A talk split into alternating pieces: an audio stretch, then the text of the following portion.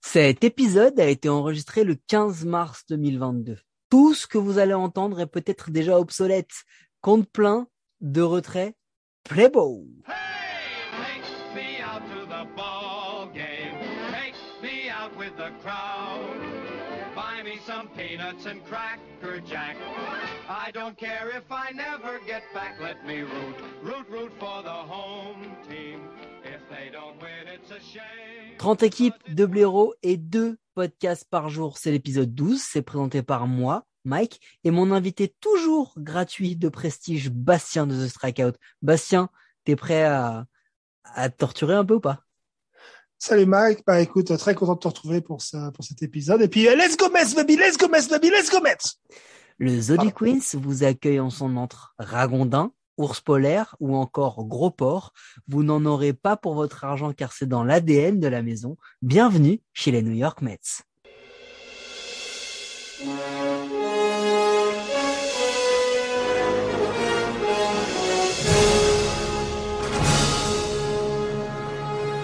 Marty, et si on allait dans la grande ville? La grande ville, Doc? C'est quoi la grande ville? À New York City. Doc, on pourra aller voir les Yankees euh, Non, on n'a pas d'argent. On va aller voir les Mets. Eh oui, parce que les Mets, contrairement à ce que vient de nous dire le Doc et Marty, ils ont plein de flouze, mais ils n'ont pas gagné parce que les Mets nous font une saison 77 victoires, 85 défaites, troisième de la ligue. Euh, N'oubliez pas, ils étaient quand même projetés à 96 défaites, 70, 96 victoires, pardon, euh, lapsus, 66 défaites et premier de la division. Tout le monde les voyait premiers, tout le monde, tout le monde. Et tout le monde s'est trompé, en fait, hein, parce que les Mets, c'était une, grosse saison. Euh, écoutez, c'est assez simple. Starting pitcher, huitième en ERA, cinquième en whip, sixième en BB par nine, onzième en K par nine, sixième en hit par nine. Euh, les, les releveurs, 9e en ERA, 12e en whip, 12e en BB, 7e en K par 9, 15e en hit par 9. Mais vous allez me dire, mais qu'est-ce que c'est que ces stats incroyables? Ils ont réussi qu'à faire 3e. Bah ouais, parce que pitching is the name of the game. Mais quand tu frappes et que t'as 20e en, t'es 20e en average, 17e en OBP, 24e en OPS, 27e en run, 25e en home run et 24e en stolen base, et bah voilà ce qui se passe. En fait, les Mets, c'est assez simple. Ils font un mois d'avril moyennasse, hein, 9, 9 victoires, 11 défaites. Et puis alors là, ils sont premiers de la division du 13 avril au 7 août. Ils vont même avoir jusqu'à 4 victoires d'avance au cours du mois de juillet. Ils finissent à 11,5 wins des Braves, qui finissaient au mieux deuxième de la Hill Central avec leur bilan. C'est la seule équipe de l'histoire de la MLB à terminer avec un bilan négatif en ayant été leader de sa division pendant plus de 100 jours. Historique, qu'on vous dit les, les Mets. Historique. Pitching, on vous l'a dit, grosse force de l'équipe lorsqu'ils étaient en pleine santé. Top 10 dans quasiment toutes les statistiques des starters, malgré la demi-saison de Grom, l'absence de Syndergaard et l'irrégularité parfois de, de Tyson Walker. Jacob de Grom, il a pitché 15 matchs, il a une WAR à 5. Hein. 0,7 de plus que Pete Alonso qui a joué 152 matchs. Euh, le 17 juillet, c'est la fin de la saison des Mets, c'est la chirurgie de Jacob de Grom. Trois semaines plus tard, les Mets perdaient la tête de la division. All-Star, 9e au vote du Cy Young avec seulement 15 matchs. Imaginez à quel point il a été dominant. ERA à 1,08, win percentage à 778, home run par 9 à 0,6, BB par 9 à 1, strikeout par 9 à 14,03. C'est des moyennes de closer, mais on parle bien d'un starter qui a lancé en moyenne 6,13 manches par match. Marcus Stroman, au moins 6 manches pendant 17 de ses 33 starts, vois, plus de la moitié. Il a, une ERA à 3,02, ERA plus à 133, home run par 9 à 0,9, BB à 2,2. Bon, caractère souvent remis en cause, mais l'an dernier, sans un extraterrestre de Grom, il est clairement le meilleur lanceur des Mets, hein, le plus consistant. Aaron Lou, Aaron Lou, 0,95 en ERA, 50, 56 innings pitchés, euh, ERA plus de ERA plus à 422. C'est pas juste le meilleur releveur des Mets, hein, mais c'est un des top 10 MLB l'an dernier, Aaron Lou. Il a donné 9 runs sur toute l'année. C'est 18 de moins qu'Edwin Diaz. Il n'a pas donné un seul run en avril, en juin et en septembre. Bon, petite mention pour Edwin Diaz qui a quand même eu 32 saves, mais juste un en war. C'est pas ouf. Au batting, Alonso, Villar et Smith sont les seuls joueurs à plus de 140 matchs. Le reste dépasse à peine les 120. Blessures physiques, mentales parfois, ont sapé la régularité de l'effectif des Mets. Pete Alonso, il, il est leader de l'équipe en home run avec 37. Le deuxième qui a le plus de home run, c'est Francisco Lindor, 17 de moins qu'Alonso. Hein, Alonso a aussi été le leader de l'équipe en RBI euh, de plus 31, en slugging percentage de 0,82 et en hits hein, de 34. C'est des stats possibles qui sont près de ses standards normalement, mais surtout ses stats négatives ont été en forte progression. Hein. Son strikeout est passé de 26,4 il y a deux ans à 19,6. Son hard hit rate de 46,6 à 47,4. Son fielding percentage de 990 à 993. Bon après avec l'arrivée d'un diète universel, euh, on va pas se mentir, le home run derby champ, bon, c'est déjà, c'est déjà pas mal. Brandon Nimo, un joueur que personne ne voulait en chanson avant la saison, qui a bien performé au PS à 838, voire à 3,6. Francisco Lindor, cinquième war de la franchise seulement, hein, à 22,5 millions de dollars au PS à 734. Home run, 20 home run par, sur la saison, 63 RBI, 10 stolen base pour 4 code stealing. Tous ces stats majeurs sont sa pire saison, soit la, soit ou, la seconde pire de sa carrière. Euh, l'an prochain, il va toucher 33 millions de dollars. Luis Roras, qui a pas été aidé par un contexte et des joueurs, bon bah tous plus compliqués les uns que les autres. Il a été remercié et tiens tiens, il vient d'être recruté en troisième base des New York, en coach de troisième base des New York Yankees. Petite promotion hein, du coup, hein, on va pas se mentir. À la trade deadline, bah écoutez, c'était premier de la division. Euh, au moment des faits, et puis c'était juste avant la fin de la saison de, de, de Jacob de Grom, juste après, pardon. On attendait l'ouragan, on a eu un courant d'air. Ils ont signé Ravi Baez, Trevor Williams, Mark Payton, Rich Hill, Billy McKinney. Il n'y en a pas un a été à la hauteur. Donc moi je voudrais juste par rapport aux éléments un peu anecdotiques sur les Mets, je crois que c'est l'équipe où j'ai rempli le plus de choses sur les événements marquants. Euh, petite pensée pour tous les joueurs de minor league qui ont eu la chance d'affronter De Grom, Syndergaard en réhab, de quoi se sentir tout petit. Il y a eu des choses aussi assez sympas. Il y a eu la, il y a eu le, la job description hein, pour un recrutement euh, d'un analyste au sein de la franchise avec la mention magnifique expérience ou connaissance du baseball non obligatoire, puisque c'est comme ça qu'on aussi dans le baseball. On est d'accord. Premier tour de draft 2021 des Mets, dixième hein, de, de, de, toutes, de toutes les Mets. Et ben du coup, apparemment, il a un problème avec son bras. Scott Boras dit que tout va bien. On sait pas qui croire. Et ben du coup, bah il trouve pas d'accord, il signe pas. Et Kumar Rocker bah, sera à nouveau dans la draft 2022, peut-être avec les Mets, hein, on sait jamais. Ah, je suis fatigué par cette saison des Mets Bastien. Est-ce que tu as quelque chose à rajouter? Ah, Ouais, alors euh, un, petit fait assez intéressant, c'est quand même euh, qu'il y a 50 joueurs des Mets qui sont passés au moins une fois au bâton cette année. Euh, on a vu passer des joueurs, des, joueurs de, de champ dans le roster, hein, des, des mecs, mais euh, est-ce que tu as déjà entendu parler de Patrick Mazeika, de Travis Blanken, de Johnny Fargas, euh, de Khalil Lee, tu vois. C'est, La question étant, étant, étant, pas de est-ce que j'en ai déjà entendu parler, mais est-ce que je vais en entendre parler un jour à nouveau? Ah non, non, non, absolument pas. absolument pas. On est vraiment chez Jack Hager, on est vraiment cherché des mecs euh, de jusqu'en en, single A parce qu'on a l'avalanche de blessures était telle qu'il fallait, fallait aller pêcher, mais euh, voilà, tu sais, ils, sont allés, ils sont allés faire, ils sont allés sortir en bagnole dans le Queens.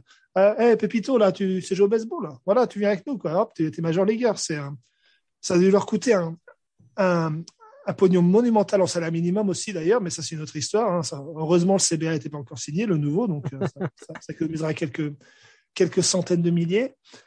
Mais euh, voilà, donc c'est c'est un, c'est un, un, un merdier incroyable. Les blessures, bon, tu parlais de la blessure de De Grom. L'enchaînement de la blessure de De Grom et la blessure de Lindor au même moment euh, pendant l'été, ça nous a fini la saison, aucune question. Euh, Lindor, c'est encore une histoire l'épisode le plus drôle de l'année, c'est quand même la, le, ragondin. Le, ragondin dans le vestiaire. Hein. Ah, ils ont finalement admis aujourd'hui qu'ils s'étaient un petit peu tapé sur la gueule, mais on savait, on n'aurait pas deviné hein, entre McNeil et, et Linder. Donc euh, voilà, c'est peut-être ce qui s'est passé de plus intéressant cette année. Hein. Ça est la demi-saison de, de Jacob de Grom. Euh, ben voilà, Metz que la Metz. Hein. Je pense qu'on s'attend à beaucoup de choses pour la saison. Donc une attaque d'aigle royal. Euh, on a déjà eu l'accident de bagnole pour Alonso, donc ça, ça commence bien. Donc voilà. Mais du coup, ils ont été en post-season? Ah oui, oui, oui, absolument, ouais. Bon, bah écoutez, pas de post-season. Ils, ils, ont frôlé la wildcard. C'est ça, ils ont frôlé la wildcard. Pas de post-season, place à la off-season. Et alors là, attention, accrochez-vous des chiffres qui feraient rêver votre banquier. Le payroll en 2021 des Mets, 201 millions de dollars. Le payroll en 2022, 249 millions. Mais attendez, c'est pas fini parce que Steve Cohen, il a quitté pour l'augmentation du plafond de la luxury tax dans le CBS. C'était le, gars qui était haï de tous les autres honneurs parce que c'est lui qui poussait pour ça. Il a carrément annoncé qu'il s'en foutait lui la luxury tax, il allait la payer. de toute façon, il allait l'éclater cette année. Donc c'est pas terminé. Qu'est-ce qu'on attendait pour eux? Bah outfield, deuxième base, troisième base, bullpen, starter, à peu près toute l'équipe en gros, hein, parce qu'en vrai il fallait tout, tout, tout renouveler.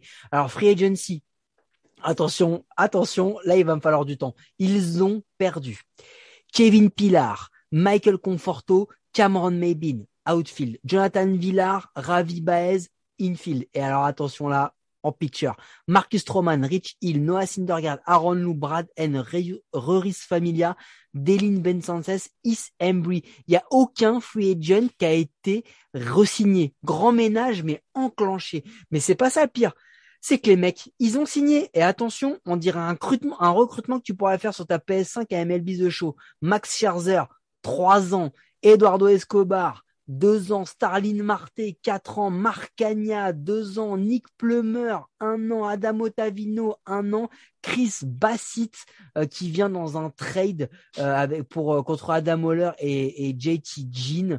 Euh, écoutez, c'est assez simple. Ils ont acquis un petit waivers Antonio Santos. Ils ont en blessé Lucchesi, starter, qui devrait sûrement pas revenir sur 2022. Jacob de Grom, qui devrait revenir assez tôt normalement, peut-être pas sur l'opening day, mais qui devrait revenir. Et JD Davis en troisième base, qui lui aussi devrait revenir rapidement. Cette euh, cette euh, off-season, pardon, a été l'une des plus ouf qu'on ait vu depuis quelques années quand même, Bastien. Ouais, ben, ils ont ils ont un peu énervé Tonto Cohen en fait quand il, euh, s'est fait piquer euh, Steven Matz alors qu'il a il voulait la, il voulait le recruter. Il, a, il avait fait une offre qui était parfaitement valable et les Cardinals l'ont récupéré. Alors du coup, il a dit vous faites chier. Je prends je prends Scherzer, je prends Marté et euh, et puis et puis c'est parti de là. Hein. Donc il, il, était parti, je pense, pour acheter la moitié de la ligue et puis pour acheter quelques franchises au passage avant le, le coup de décembre. Il a enchaîné direct après la après le après le lockout en, en, en, récupérant Chris Bassett hein, pour renforcer la, la, rotation. Et Otavino direct? Et Otavino aussi, mais lui, je n'aime pas trop. Il, il, a refusé de nous, euh, il a refusé de nous rencontrer quand l'a, il a refusé l'interview avec nous quand on l'a rencontré sur le terrain du, euh, du, des London Series. Donc, du coup, depuis, je lui parle plus. Bon, il va peut-être te faire rêver, mais parce que en plus de tout ça, ce qui est assez ouf, c'est que les Mets, ils ont un farm system qui est loin d'être dégueulasse parce que ils ont Francisco Alvarez dixième en classement LB, huitième au classement de, Kislo, mais qui a que 20 ans. Euh, même si on le compare déjà à Mike Piazza, il devrait arriver que l'an prochain. Euh, Brett Batty, 22 ans, outfielder, 45e au classement LB, 41e au classement de Kislo.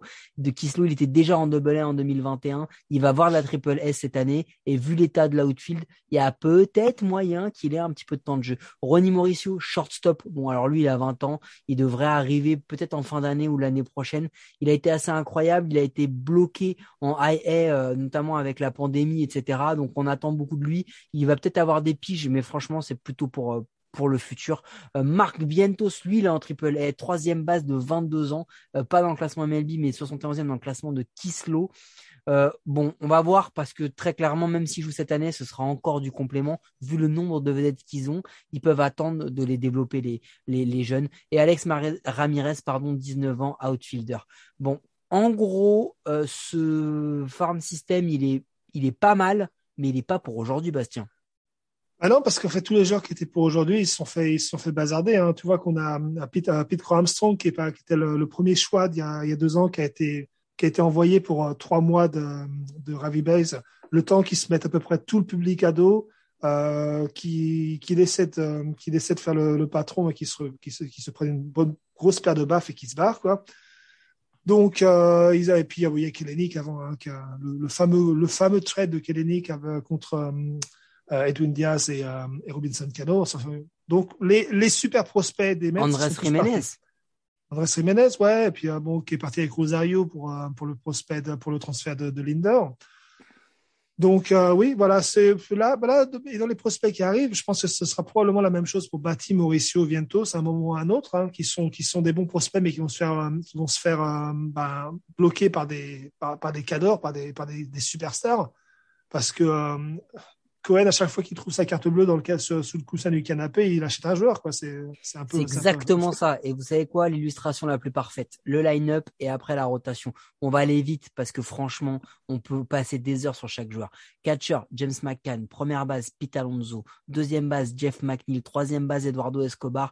Shortstop, Francisco Lindor. Left field, Mark Cagna. Center field, Starling Marte. Right field, Brandon Nimo. DH, Robinson Cano. Tiens, tiens, avec des dreadlocks.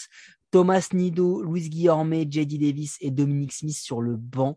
Allez, vas-y. Tu sais quoi? Je te laisse le faire. Plein de plaisir. le pitching staff des Mets. Alors, en position numéro 1, Jacob de Grom. Starter numéro 2, un petit jeune qui monte, Max Scherzer. Starter numéro 3, bon, euh, ça, ça, va être, je pense, Chris Bassett plutôt que Taiwan Walker, qui va passer en starter numéro 4. Et en starter, numéro 5, bon, on a un outsider, un Carlos Carrasco, qui a, fait deux, trois bonnes saisons dans le passé. Euh, on a quelques autres starters potentiels, hein, donc, euh, dont, euh, dont May, Tyler McGill. Il y a Lucchesi qui est blessé. J'en oublie, parce qu'il y en a trop de toute façon. Il faudrait que je, la liste sous les mains, sous les yeux, mais je l'ai pas. Mais donc voilà, ça c'est les, les, les starting pitchers. Euh, dans le bullpen, on a sept logos, ancien starter, Miguel Castro, Drew Smith, Jack Ritz, Sean, Sean Foley, qui un, jeune espoir plutôt prometteur, Trevor Williams, avec Trevor May en setup et Edwin Diaz en closer. Euh, bon, Edwin Diaz capable du meilleur ou du pire, mais il a quand même la meilleure musique d'entrée de tous les closers de la ligue, donc ça, ça, ça, le, rend, ça le rend sympathique au public. Euh, bah, c'est du lourd, hein, surtout, euh, surtout dans les, chez les starters. Par contre, il va falloir quand même qu'ils, qu encore une fois, qu'ils réussissent à, à, faire une saison sans se blesser, notamment De Grom, notamment Walker. Bah, tu as raison, c'est exactement ça la transition en fait, en vrai. C'est que sur le papier, franchement, je vois pas quelle rotation sur le papier est meilleure que celle-ci. Il y en a des belles, hein, il y a les Braves, il y en a d'autres, mais, mais celle-là, elle est incroyable parce que du premier au 5, tu vas te manger des joueurs incroyables. Mais rien que le 1-2, Jacob de Grom et Max Scherzer, s'ils sont pas blessés, c'est non seulement le meilleur one-two punch de la MLB, je me demande même si c'est pas le one-two punch euh, le plus incroyable qu'on ait vu depuis Johnson Schilling euh, à l'époque, euh, à la grande époque des années 2000. Franchement, c'est, c'est, on a deux Hall of Famers, peut-être deux gars qui peuvent être considérés comme les meilleurs de leur génération. Le problème, c'est que Jacob de Grom, il est tout le temps blessé et c'est pas la première saison, et que Max Scherzer l'an dernier il a montré des petits signes de fatigue et de blessure. Et du coup, il faut qu'il reste en bonne santé. Si ces deux-là restent en bonne santé, franchement, ça va être incroyable.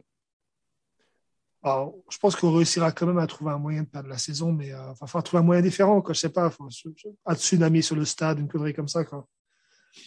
Euh, oui, non, c'est absolument. C'est euh, deux monstres. C'est le meilleur lanceur des années 2010, c'est le meilleur lanceur des années 2020, clairement.